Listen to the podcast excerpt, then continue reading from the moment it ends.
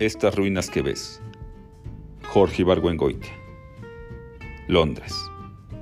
Cuando estuve en México hace unas semanas me dijeron que mi libro Estas ruinas que ves estaba a punto de salir. Escribo este artículo para acompañar su aparición, con la esperanza de que al llegar esto al lector ya esté la novela en las librerías. La razón de este artículo no es solamente la de hacerle al libro un poco de propaganda y fomentar su venta, sino aclarar, a mí y a otros, ciertas confusiones que parecen flotar en el ambiente y que se refieren a la producción y lectura de novelas. En primer lugar, debo advertir que noto entre los pocos que han leído la novela cierta reserva. Alguien me dice en mi cara, se deja leer. Yo la cogí y no la solté hasta llegar al punto final. Alguien me dice por carta, espero que ahora sí, ya afianzado, escribas el libro que todos estamos esperando de tus talentos. Una amiga me transmite la opinión de uno de los jurados. Dijo que era una novela muy hecha. Otro de los jurados hizo el comentario que ha sido citado con más frecuencia a este respecto. Es una novela escrita por un Balzac con sentido del humor, o sonriente, o de provincia, según las diferentes transcripciones.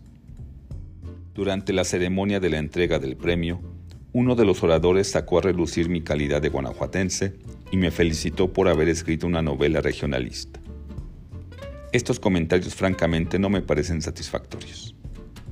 No porque esté esperando que me saquen en hombros y que me digan que escribí el acabose.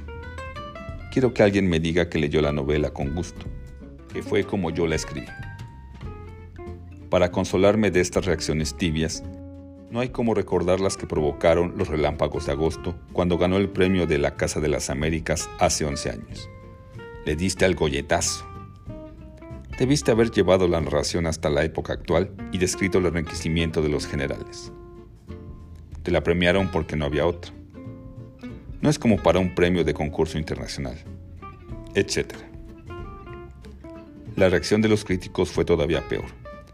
Un cubano dijo que en mi crítica de la Revolución Mexicana no me tiraba a fondo. Un mexicano dijo que Los Relámpagos de Agosto era un libro perverso escrito para halagar a los de arriba, porque no estaba de acuerdo con no sé qué principio de la teoría marxista. Pero el tiempo pasa y a todos se les olvida lo que dijeron los críticos, menos al autor amargado.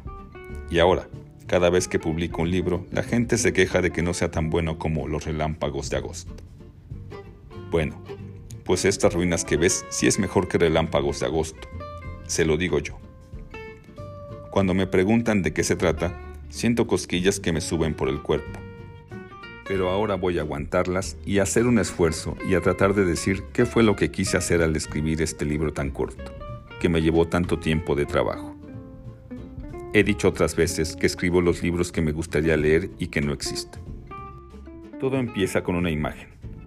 Una mujer joven que en el atardecer entra en un parque sombrío se sienta en una banca y empieza a leer las cartas que acaba de recibir de un hombre que está ausente. Mientras la mujer se sumerge en la lectura, una niña que la acompaña canta canciones pasadas de moda. Un viejo amor, por ejemplo. ¿De dónde sale esta imagen? De algo que me contó mi madre. Ella es la mujer joven. La niña es una tía mía, prima suya, 15 años menor que ella. El hombre ausente es mi padre. Todos difuntos. Por alguna razón, esta imagen que está en mi subconsciente desde hace 30 años me hace pensar, es que atrás de esto hay un libro.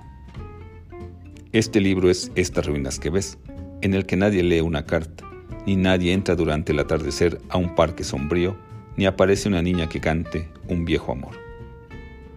Una imagen evoca otras, trae a la memoria otros instantes, fragmentos de conversaciones casi olvidadas, la presencia física de personajes casi desconocidos, chismes, etc.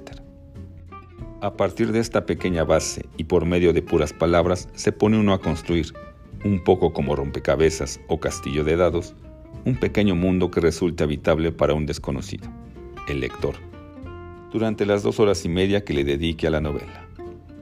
Se trata de construir una ciudad con su historia, su situación geográfica, sus costumbres locales. Está habitada por 10 o 12 personas y miles de comparsas. Se trata de que el lector no se pierda, de que sepa que si sale de Campomanes por el pasaje donde venden los churros, va a llegar a la calle del Triunfo de Bustos, cerca de donde viven los Espinosa. Se trata también de que cuando oiga una conversación sepa quién es el que está hablando. Tampoco vaya a creerse que escribir una novela es pura hospitalidad, porque el único lector en el que he estado pensando soy yo.